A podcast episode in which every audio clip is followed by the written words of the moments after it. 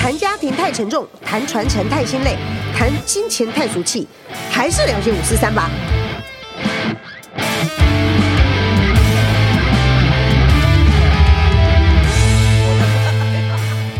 欢迎各位来到尽聊些五四三。今天我们很特别的邀请到一位印度专家，我们我都不好意思承认，昨天我们烂醉在一家印度餐厅里，我带着一位不喝酒的印度专家去品酒哈，结果呢，我看起来比他烂醉这样，印度专家在我对面笑得很开心。 好啦，我的这个学妹呢叫做 Agnes，她是《解密印度厨房》的作者，同时也是呃知名部落客好网红，比我还要红。我呢非常有大气，大量的把这个比我还要红的网红邀请到我的节目，希望呢她的粉丝能够呃借由印度安娜的这个品牌来认识一下我们金聊些五四三。好吧，Agnes，请你介绍一下你自己。大家好，我是印度安娜的艾格尼斯艾格尼斯。是以上我学姐所讲，其实刚好是反过来的，好 吗？那我们昨天去做的事情呢，是去品酒。我真的不会喝酒，但是不会喝酒还是可以品酒的。然后如何跟印度菜搭呢？这是我昨天学习到的。是我也是透过我们的 Agnes 这个专家，我才知道原来印度的鸡是没有皮的欸。应该是说大多数啦。那我们不不会，就是说有一些地方可能还是会吃鸡皮。是啊，鸡皮是我的最爱好吗？好，今天呢，重点为什么要来请你来我们的这个节目讲讲印度呢？你也知道，我们是一个尽聊些五四三是一个。呃，专门做家族图以及家族传承故事的一个节目。那这个节目里面呢，我们其实因为考量到最近的整个美中贸易战这个两个世世界两个太阳，然后呢，所有的台商们都很紧急的要把他们的异地备援备援到其他的国家。其中最重要的是，最近有看到很多，包括台郭台铭他们也都要把他们的厂撤到了印度去。所以，印度对我来讲是一个越来越重要的一个地理位置的国家。那印度也是继中国之后一个很重要的经济体。好了，我讲那么多其实都废话，其实我要说实话，实话就是有一个算命师老师说过，我的上辈子其实是个印度公主，好吗？哇，请问这是哪一个王朝的呢？你就问到重点了，你感觉我像哪个王朝呢？你说什么就是什么。好，那你呃，学妹来聊一下，说为什么当初呃，你的本业是做什么，然后怎么样的机缘哦，然后让你激发出呃，比所有的老板们动辄机先，然后去了解印度，然后写了这本书。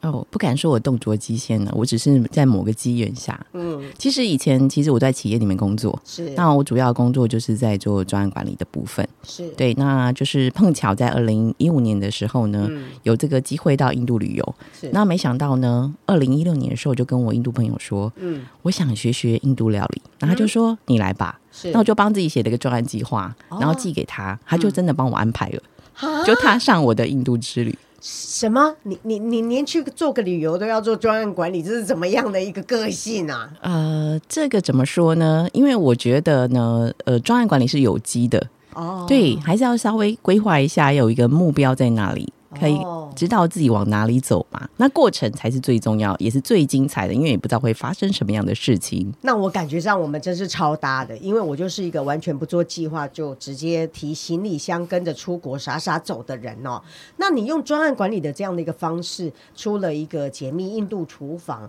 呃，我来跟读者说一下，说实在，你们真的不能理解这本书是有多么的厚、多么的重，这样子，对，这个可以当防身武器，然后 没没事做泡菜可以拿来压泡菜。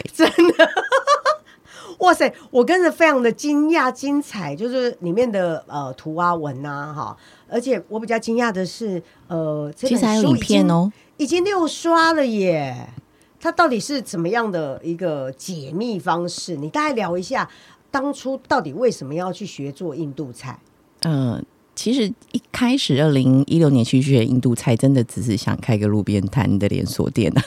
对为了发现开路便当，一定要到印度去学就对对对了对，，因为以前曾经就是长期在东亚出差嘛，那像越南，它就会有所谓的呃咖喱配法国面包，因为对它受到法国统治。是我想说这个生意这么好，我在台湾应该可以卖咖喱、卖烤饼 吧，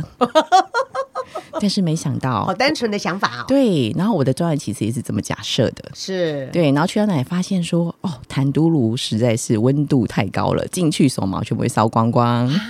啊，真的啊是。然后呢？然后那个根本就是，而且我动作太慢，实在是做不来，所以回来之后呢，就改卖料理酱，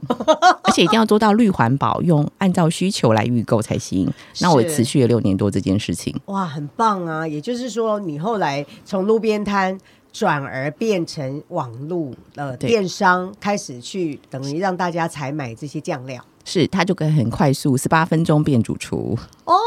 很棒啊！我都不知道，原来其实是透过酱料的方式，可以让你的那个厨房的更美味。是，而且对于原型食物来说非常简单嘛，因为大家现在都强调吃健康，那所以只要调味的很美味的时候，还是一样很好吃，不会再说哦，原型食物怎么这么难吃啊？是，哎，那你可不可以聊一下，说你当初到底是选定了哪一个印度的哪个城市？它的地理位置可以跟我们分享一下吗？呃，实际上呢，应该是我们朋友他们是住在这个中央邦的卡朱拉后。嗯哼那中央邦呢？呢，它其实不叫中央哦，因为印度就分南北，它还是属于北印度这样子。哦，那卡朱拉后就是呃一个非常有名的小村庄吧，是，大概对是类似像台湾的哪个地方的小村庄？因为它最有名其实就是信庙。嗯哼。然后呃，我假设的话，我觉得它就有点像台湾，不是大家都会拜妈祖嘛，是啊，就是有这种妈祖庙的地方，有没有？大家都会去朝圣的地方。哦然后那个比较特别的地方是，它其实有很多外国观光客会来这里。哦，那就有点类似大甲镇澜宫那样的一个小城镇的地方。是，然后所以它其实主要就是呃观光业跟农业这样子，嗯，因为它是联合国科教文组织是吗？是 的认定的，在一九八零年一九八六年的时候就认定成是一个世界遗址。那你选这个地方还不错啊，那只是因为这个机缘的关系，因为刚好朋友住在这里。对嘛？其实重点就是朋友住哪，你就去选哪里的是印度菜就对了。对，没错。而且、哦呃，你刚刚提到说，其实呃我们有讲印度很大嘛，对那我必须很诚实的承认说，其实《解密印度厨房》这本书呢，里面提到其实就是很单纯的，就是在中央邦卡朱拉侯这个地方的一个家庭料理。哇，这样子非常有趣耶！因为就是整个呃大印度里面的一个小城市，一个小村庄，是小村庄里面当地的最让人家想念怀念的呃印度料理。因为它还是保有算是算是很多观光客，但是还是保有很传统的一些做法。嗯，那呃在这整个过程当中啊，你再去学整个跟印度人学料理的当中，你去呃直击了很多印度人家里的厨房。你可不可以聊一下整个呃当初在写书采访过程当中，觉得最有趣的或者最印象深刻的回忆？呃，你刚刚讲职级嘛，我觉得那个图级比较适合，因为没有问别人就直接闯进家里，呃呃，应该怎么为什么说是图集呢？因为其实呃，因为我们朋友的关系，那他一定是透过他的关系，因为我当初的假设是在不同的种姓人家，他们的料理可能会有所不同，哦这是我的专业假设。哦，那那当然就是说，这个过程里面呢，就透过朋友联络，所以他呢，他其实已经定好有哪些家他会去，嗯，那他会在早上的时候先打个电话说。哎，某某某啊，你你们今天已经做饭了吗？嗯，他只要一回答还没，他就说那我可以现在马上到你家吗？ 然后我们就可以马上骑着摩托车，是然后就赶到他们家去。哦要不然的话，他不知道会准备一些什么给外国人吃 啊，哦，真的哦，他们还是很嗯好客的，哦，好有意思哦。可能会拿出巧克力啊、饼干、糖果这些东西。是是是，所以换句话说，他也是呃，就是等于骚扰他所有的同学啊、 朋友、邻居等等，带就你是去骚。扰一些，对，是的，哦嗯，所以换句话说，本来你是希望针对不同的种姓制度，然后去研究不同的阶级的呃家庭他们的料理有什么差别，是。可是这个计划就失败了嘛？呃，我不能说呃叫失败，因为因为专案里面我的认知里面过程最重要对，总是会有成果嘛，只是说这成果跟你预想有没有一样。是，但是呃，就是我们总是有得到个结论，嗯，就是说，其实，在不同种姓，因为毕竟他们采买的市场是一样的，所以食材基本上一样，是，所以他们其实最大不同就首先，当然不同种姓可能有吃荤食跟素食，哦，是用荤食跟素食来分，对对是。嗯那当然，即使吃荤食人，他们在大部分时间里面呢，都还是吃素的。哦，那像卡朱拉侯这个地方呢，顶多他还是吃一周啊，只会吃一次或两次荤食，哦，所以绝大多数的时间还吃素。哎，就是之前你有跟我稍微的聊过，原来我才知道印度人大部分人是吃素的啊、是，尤其是在呃比较乡下，但是我觉得这些东西除了宗教信仰以外呢，跟他们生活习惯有很大关系。嗯，那在城市的话，也都慢慢改变了。嗯哼，那曾经有一个就是朋友，他先生本身就印度人，然后他来到台湾之后，他非常惊讶，怎么会有那么多的烧烤店啊？嗯嗯，那个呃，什么烧腊啊，对他他觉得太不可置信。即使他是基督徒，也吃荤食。哦，真的、啊。所以，呃，如果以这样的情况来分类的话，我可以说，其实印度是不是一个很环保，或者是很很友善生命的一个国家？这一点我就不好说了，因为像我朋友他也会打蚊子啊，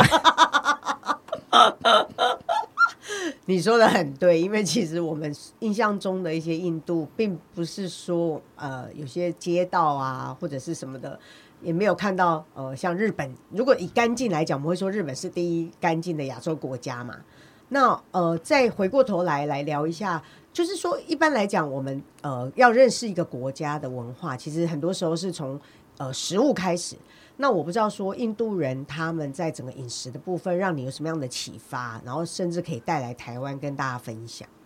呃，我觉得这一点呢，就是还蛮重要，就是说，其实全世界的人呢、嗯，就是都是要吃饭嘛，对呀，对，就是民以食为天嘛，是啊这一点是不会变的。是，所以我觉得走到世界各地啊，很重要就是要先吃，对，然后了解吃这件事情是，那你就可以慢慢有跟他们有所接触，然后了解到这个文化，这个是最好的切入点。嗯，那我觉得在呃，你刚刚有提到说这个啊脏啊乱啊干净的问题，嗯，这个我必须要跟这个大家说，我所看到的印度哦。是，因为我记得我在第一次学料理的时候，其实是和我一个呃，就是本身就是厨师的朋友一起去的。对，然后，因为我们并没有在其他地方去旅游，所以我们一下火车之后，呃，一下飞机，那我们就搭火车到了卡朱拉侯。嗯，当他到着的到了卡朱拉侯之后，他他非常惊讶，嗯，怎么那么干净啊？哦，真的啊、是因为其实他们街道啊，正常情况之下，随时都有人在扫地的。哦，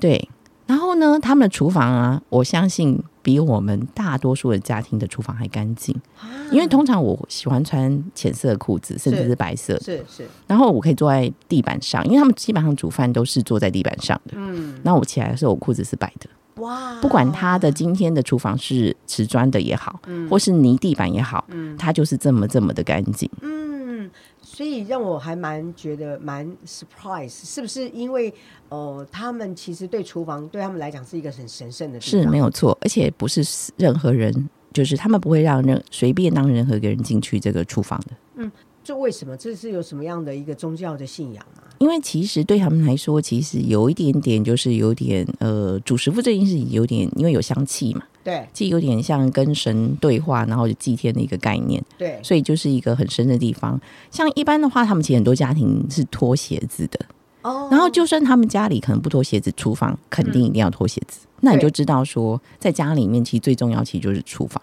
对对对，所以换句话说，呃，其实有一点点跟台湾不太一样。台湾是不是比较重要的地方是客厅，然后对然后厨房，当然也有有一些家庭，他其实很重视厨房的这个摆设，中央嗯厨房或者是开放式。那据我了解，你有提到，你之前有跟我提到说，好像有一些特殊的，因为印度我们都知道，它是一个很重视香料、好是香味的一个国家。那是不是有一些香料跟香味，在你的整个研究过程当中，你会发现他们有哪些人、哪一些香料它是不碰的，会影响健康或者是什么？呃，这个就因为我主要是在看这个从这个种姓切入嘛，对突然后来发现其实这个种姓制度其实跟职业别比较有关系，嗯哼就很像我们呃所说的是农工商的概念，哦所以呢，它也会因为你的职业别而吃选择吃什么或不吃什么。哦，这很有意思哎。对，好，那也就是说，像以前他们古代的战士的话，那肯定要出去打仗嘛嗯要，吃肉啊。，对，所以男性就会吃肉。哦，然后呢，他们家里的太太呢，她就是吃素的。哦，因为他他要清心寡欲 嘛，因为老公去打仗了，他要清心寡欲嘛。应该说，大部分的人，我觉得这应该是跟他们的宗教跟他们就是沿袭下来一个生活作息很有关系。嗯哼，嗯对哼。那关于辣椒这件事情，是哪些人吃，哪些人不吃？有这样的一个故事吗？那这个辣椒这件事情，大家好像对对我们的印象好像就是说，哦，那个印度人就吃很辣啊，什么四川人就一定吃很辣，湖南也吃很辣哎。对对对，其实对其实这，对个不是一个绝对值，嗯哼，但是一个比较明显的就是说，嗯我会发现说吃素的家庭啊，他们吃的比较没那么辣，然那后吃素荤的家庭不吃，不就太是吃没辣，呃应该说他们会吃辣，但是没那么辣。嗯哼，那很多时候，那个你看到那个菜红红红的，有两种状况，就是一个可能就加番茄，它变红；哦，然后另外一个情况就是说，它加了这个上色的一个红色的一个，色素我我是这样深深觉得应该是食用色素，色素哈，对，然后让它有这么红的颜色。哦，那其实他们食物并没有吃的很辣。哦，那如果是吃荤食，通常他们吃的相对辣，嗯，然后那像有一些是因为像有边做边制的人，就是要用到眼力的人，其实还会避免吃辣椒，因为它毕竟会伤眼睛。就是在织那个印度地毯啊，是他们是这些人是要用眼睛的，这对些用人眼他们力其实很少在吃辣这样。对，就是说，其实吃什么该吃什么不该吃，其实跟他们职业很有关系。嗯，对，就像是呃，我今天录音，我可能就会先避免吃早上就会先避免吃甜食，对，因为这样就是跟让我声们音的会有关声音系变了。是对是对，那他们的一般士大夫，或者是说最高等级的读书人，或者是属于呃宗庙的祭祀啊，或者是神神职人员，他们的食物大概是怎么样的分别？呃，基本上他们就是婆罗门，嗯，然后婆罗门的话呢，如果他们从事这些呃工作的话，他们是甚至连五星都不吃。那哦可能先跟大家分享一下哦，在印度呢，其实吃素的区分很简单，嗯只要不是肉，不是蛋类，它就是其他都是算素食。哦，对，对于很简单印度教人来说，嗯，应该是这样子，嗯。但是那个像婆罗门里面，假设他从事像祭司啊等等这些所谓比较神职工作的人，是，他们呢可能就五星就不吃，因为他们很注重这个专注力，哦，对，或者是阿育吠陀医生，对，哈，这个他们因为其实阿育吠陀医生除了医学的这些常识以外，他很重要，其实重视在修行，嗯，所以原则上可能在重视修行的人，他五星是不会吃的，对呀、对呀、就有类似像我们这个台湾的一些呃庙宇的那些吃素傅的，人是对他们几乎五星也不太碰这样。对对，我还记得一个故事很有意思，是哦、呃我有一个年轻的三十岁的朋友，那他们有一次被外商的老板就派到印度去出差，所以他在整个印度的整个沿海的城市他都待过。我还记他跟我说，他说那个他人生的第一次经验就是。他在印度待了一个月哈、连续拉肚子拉了一个月，所以他就连续吃了一个月的那个保济丸，这样臭臭臭也丸这样子，然后他一直都搞不清楚到底是出在哪个问题，不吃东西也拉，吃东西也拉，最后你知道是什么问题吗？应该是水吧？对耶，就是水到底是怎么回事？是他们都是拿恒河在喝吗？我不知道，你哦聊一下你这样水又误解恒河。据说他们曾经把 恒恒河的水拿去实验室检测是非常干净的。真的吗？我我对印度有这么多的误会，我怎么会是印度公主 呢？你可能是已经忘记了，可能孟婆汤喝太多。到底到底水是怎么回事？呃，因为水这件事情，其实呃，像我的朋友啊，嗯就印度朋友，他们本身就是旅行业，是他们其实在这件事情上非常重视他们来观光的这些客人们。的水的问题，嗯、因为真的，他们说其实那个水可能只要是来路不明的呢，你就避免，基本上就不会有太大问题。哦首先就是水一定要喝瓶装水，是或是真的已经有过滤过的水。那哦大瓶装水就是要没有打开的， 这一点也要注意一不下。能有前面人事件打针进是去就对了。嗯是，然后然后再来呢，就是呃，像他们有很多街边食物嘛，对啊、那他们很多炸物其实都会作为都会有蘸酱，因为蘸酱对他们来说还蛮重要的。嗯嗯嗯，那这样的情况之下呢，因为蘸酱是有水的东西，是哦所以可能也会来路不明。所以我的朋友呢，他也不会让我，他可以让我吃炸物，但是不会让我蘸吃蘸酱。哦，那其他的饮料呢，就要看情况。如果说是新鲜现榨，又是用我自己的杯子，对他可能就允许我喝。哦对哼还好你有你的印度那个 t r a l gay 这样子一直带着你，不然的话你应该也是保济丸随身携带。但是这个其实跟每个人体质也有些不太一样了。对啊，对啊对对，就像我们印度安娜另外一位作，呃，就是《解密主场》的另外一位作者 Jess，、他就是什么都吃的，哦，然后他也都很 OK。那就跟体质有关。对嗯对对对对，那可能每一个人这个防疫能力不太一样。那我很好奇啊，你那个时候在印度做客做了这么久啊，那从印度的这个整个印度人的做客，在他们家住的情况之下，你有发现印度人有什么跟我们台湾人很像，亚洲人很像，然后有什么特别要注意的地方？ 呃，其实我会这样子，如果在旁边观察，因为他们讲他们的当地话，其实我是根本听不懂。嗯，但是就这样像好像有画面的情况之下，我觉得他们真的是跟华人的世界很像，是就家庭是非常非常紧密的。哦，然后呢，他们也很重视吃这件事情。是因为像呃家里的太太哦，大概我不敢说不可能一天二十四小时嘛，但是她真的大多数的时间都是在在厨房里头的。哇，原来是这样啊！那换句话说，呃，等于是说，其实如果他跟你的交情够好，他其实是会把厨房邀请你去参观。那如果是交情不好的情况之下，可能连做客都没机会了。对，而且这个有时候，因为它毕竟是比较传统的乡下，所以甚至它跟种姓也有一些关系。嗯，就是因为我朋友他是婆罗门，对，所以他基原则上可以到其他人的家里去，如果跟他是朋友。但是如果是其他种姓的人，他不见得可以来到这个婆罗门的家里。嗯嗯嗯。对，还是有一些区分这样子。我记得你之前有跟我分享过，你曾经去应邀到企业企业的那个去上课，帮他们上一些印度相关认识的课。那大家都很喜欢的一个课的的那个一个体验，你会教他们体验用手吃用手吃食物。你你可不可以聊一下你你们那时候在呃体验过程当中发生的趣事？呃，应该说用手吃食物这件事情哦，比较嗯在行的是 Jess。嗯，对，然后呢，这个也就是你刚刚提到如何在印度家庭受到欢迎，就是要用手 吃饭，所以这个是必须要学会的技能。就是说你。你如就像老外一样，我们看老外用筷子，我们都会对觉得好开心，觉得他跟我们一国。是所以到印度人家做客，我们要试着用手吃饭，嗯但是我必须承认，我还有别的方式还是可以受到欢迎的怎，么样？因为呢，我很喜欢问他吃的问题，哦这样也还是可以解决我没有办法用手吃饭这件事对情。对对啊！那他们用手吃饭有什么技巧啊？嗯，用手吃饭要记得，不是把整只手伸到嘴巴去，是把食物推进去。是用推的哦，大家对注对意，对你不要在那边吃手手哦，对，吃那手指是，然后呢，你真的只能尽量用右手。哦。但不得不的时候，他因为他会理解你嘛，一看就知道你是外国人，他也会原谅你这样子。我真的每次都好奇，那左撇子怎么办？你让他怎么吃？没有，他吃饭就一定要肯定要用右手，他应该是从小就一定会被矫正。好有意思哦。那那那个他们，因为我知道大部分的人其实呃，印度人我们都知道他们吃饼嘛。是那我不知道说吃饼呃撕饼有没有什么技巧？哦，这个啊，吃饼的话，我必须先讲一下哦，吃饼这件事情其实是北方，就北方以吃饼为主，但南方还是以吃米为主。哦，然后呢，吃饼这件事情呢，就是基本上我们有五根手指头嘛。嗯那你如果你要吃饼的时候，你就要用那个你的食指跟中指呢，把饼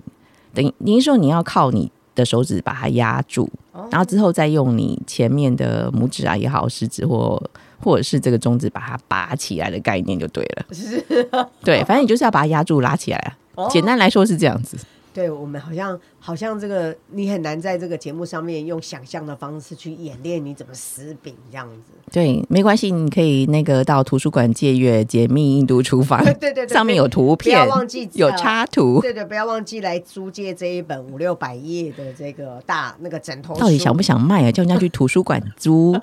出版图书馆社还不用租，还是借就可以了。出版社要来杀我们？我据说连有声书都出了嘛。 嗯、是的，是的，我们在二零二一年的时候有录制这个有声书，是啊，是诶，我在因为我自己后来也很喜欢看印度宝莱坞的片嘛，那我会发现说，其实印度人逼孩子念书啊，或者是考试啊，他们也不会输。韩国跟台湾这样子哈，韩国、日本、台湾，那尤其是说，他们其实觉得最棒的、最棒的职业就是男男生要走工程师，女生就是做医师，好像是不是？他们在整个家庭观的部分跟我们很相近，那你在跟他们除了文化的食物的交流当中，在有关于一些社会的这个价值观的部分，有没有什么你觉得很有意思的部分？呃，我觉得他们对于小孩子的期许真的跟华人还蛮像的。嗯哼，对。然后我觉得这个有没有升学压力，其实要看地方。嗯，那我有一点，你刚刚提到考试嘛，啊那这一点有一点我是很惊讶的。嗯，他们呢考试之前是不吃饭的，啊，这跟我们完全颠覆我们想象吧。为什么不吃饭？呃，他们我觉得这个也是他们血液到了会流到胃里对面他们去道理也是蛮有道理，因为他说他们认为你吃了食物之后，其实你专注力会降低。好 可对，那我记得那时候印象很深刻，刚好他们遇到他们的忘记是期中还是期末考，嗯，然后呢，他们是下午才去考试，对那他们是真的从早上起床都没有吃饭，一直到下午去考完试，然后回来傍晚才吃饭，就小朋友们是这样子的，啊，真的、啊，，对，我好惊讶，我今天真的对印度重新再认识了。是，那请问一下，啊那因为你本来是呃对种姓制度有兴趣去做研究嘛？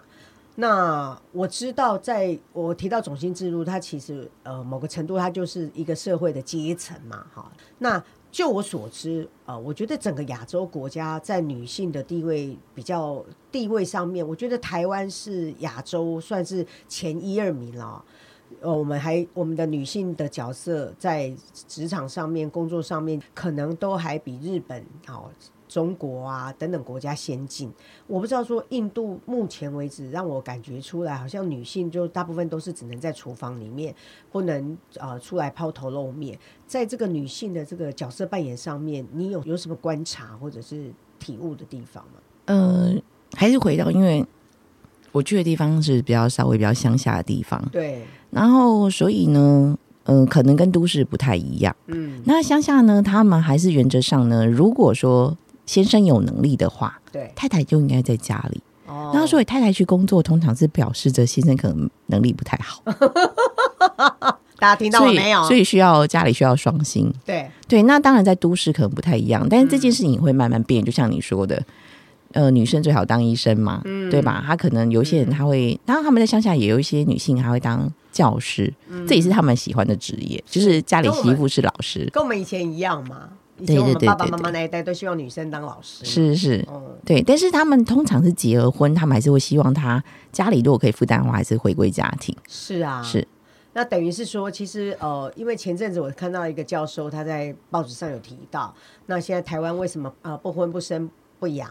其实主要也是因为，其实因为社会的经济压力沉重，让大家其实不得不双薪工作。那双薪工作的情况之下，其实小孩子在家里就会比较呃，其实教育孩子的工作可能就丢给学校啊，丢给老师这样，所以整个家庭的制度崩坏了之后，其实也会衍生很多的社会问题。那目前为止，好像现在在呃女性权利比较高涨的国家，应该就是母系社会的国家是以越南为主嘛。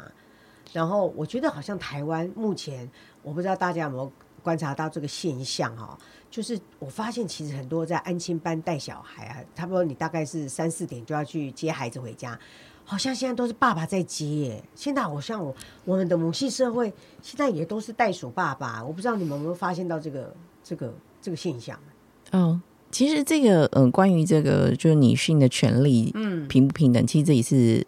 经常被问到问题。对，但我我个人会觉得说，这个真的是在每个家庭的状态真的不太一样，它不是一个绝对的。嗯，然后我觉得应该是说，从女性的观点，应该是说她怎么看待这件事情还蛮重要的。是啊，对，因为其实，在家里的妇女，她们也不见得说她真的就很想出去工作。哦，对，那是是那那如果说在这个社会价值观里面，她觉得女性待在家里比较好的时候，她也许她就可能觉得说这样的确是比较好的。对啊，对那像我们朋友呃，就是乌米许家，他们家有家比较有趣，他们家是旅行业嘛。对那其实是，既然是生意人，一定会有一些金钱上的一些往来，哦然后是手上一定要有现金嘛，因为要是过路费啊什么有的没有的，是啊，所以他只要赚的钱都是交给太太耶、哇，是太太帮啊真的他打点的、耶啊哇，所以他需要钱的时候就找太太要，他说哦他没钱的时候就找太太要就对了。哦，然后他认为说，作为男人呢，应该要把钱都交在太太手里，哦，那他是这个是他嗯身为一个印度男人的想法，那也许他是比较特殊，我也不晓得。传统啦，对，那但是其他人，至于说其他人，我真的也没有去一一去访问。是啊，是啊，是啊。其实呃，我们也我们只是分享一下说，呃，各个国家其实的男生女生的角色扮演，他们有各自的、呃分工分工哈。嗯那我觉得其实一个家庭里面，不管是谁出去赚钱，谁留在家里，其实只要两个角色互相讨论好，我们有。共同为家庭有一个共同的责任，然后要把我们的家庭价值传续给下一代。我觉得不管是谁出去赚钱，都是好事。是，对，因为家事还是要有人做嘛，总不能让台湾的女性又要出去工作，又要家事都全部在扛。那这样的话，没有一个女性扛得下去。是的，对，这就是为什么大家都要当大龄女子哈，这样。 对啊，我们我们怎么这个节目怎么严肃成这样？小编都已经开始打哈欠了。 这样再跟我们聊一下，最后跟我们聊一下，说你在这一趟不可思议的印度呃这个料理之旅啊，到现在现在也成立了自己的品牌，然后也在这个品牌上面跟很呃很多印度的朋友们做交流，甚至我也常看到很多印度朋友在都来台湾念书啊，或者是未来都要到台积电里面啊、呃扮演重要的角色。那我不知道说从印度人的身上，你觉得你学到了哪一些事情？嗯、应该是说，其实印度人，呃，很多人去到印度都是为了修行嘛，或者是瑜伽嘛，对不对？对？那所以他们在这一块上面的重视啊，其实是我觉得可以在他们是把这件事情落实在生活里面的。嗯例如说，呃，像我在我朋友乌鱼子家的时候，如果我跟阿玛就阿玛其实就是乌鱼子的妈妈，阿玛就是阿妈的意思。嗯，然后呢，他呢，我跟他说我要去做 meditation，就是我要去静坐这件事情。嗯他觉得你为什么你你要去做什么？因为其实 meditation 对他来说，嗯这件事情叫做专注。嗯可你专注不见得是坐在那一条专注，嗯所以专注可以在很多很多的面向。嗯对，那我觉得这个是在于说，他们已经把所谓的我们认知的修行是落实在生活里头。是，所以它并没有一些什么特殊的代名词啊，或什么之类的。嗯，这是我觉得比较特别的地方，就是说他生活里面就是充满了呃修行。嗯，那就像我们书上有讲到，其实他所有的一切的行为，嗯就是为了解脱，哦，解脱解脱就离是开不这要个有世界嘛。不要有下辈子。哦，因为他们也是相信轮回，但是唯一所谓的真的所谓的 enlightenment，就是说，嗯真正的解脱是在于说你不用再轮回了。是，对是，所以是他们所有的不管他吃东西，或他每天要做的一些活动啊等等，嗯或是他每个月要断食，或是他在某些特定的节日要断食等等，嗯其实这些都是跟所谓的修行有关系。是当然，这个是属于就我必须说，这个是可能属于印度教的人，是，因为毕竟印度它后来因为有其他的呃回教徒啊，或者是天主教徒等等，嗯所以可能不不太一样。但是以进印度教徒来说，就是，但他们也不会特别说他们是印度教徒。是对，嗯。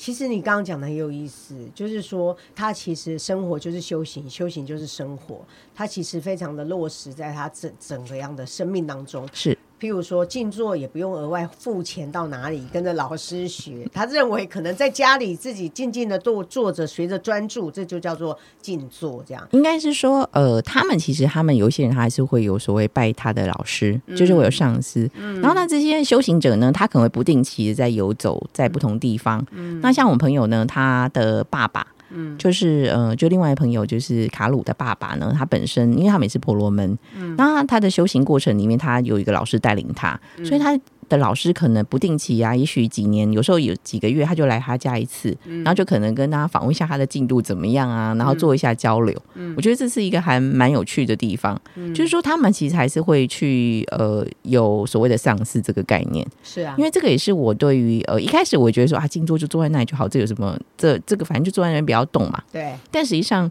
后来发现静坐有很多种，嗯，但是还是有需要某个程度上，如果有人带领或是有一些人给我们一些引导的话，还是还是比较好的。是啊，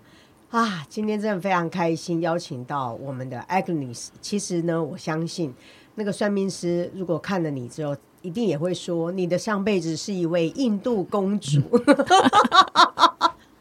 今天非常开心。接下来呃，最后一个问题是想请教你，就是说你觉得呃这样子的一个不思议之旅带给你，那你未来有想要把怎样子把这样的一个印度精神发扬下去？呃你有什么样的希望跟期许？应该是说，其实这些印度之就料理之旅啊，首嗯先我学到就是印度梅咖喱这件事情。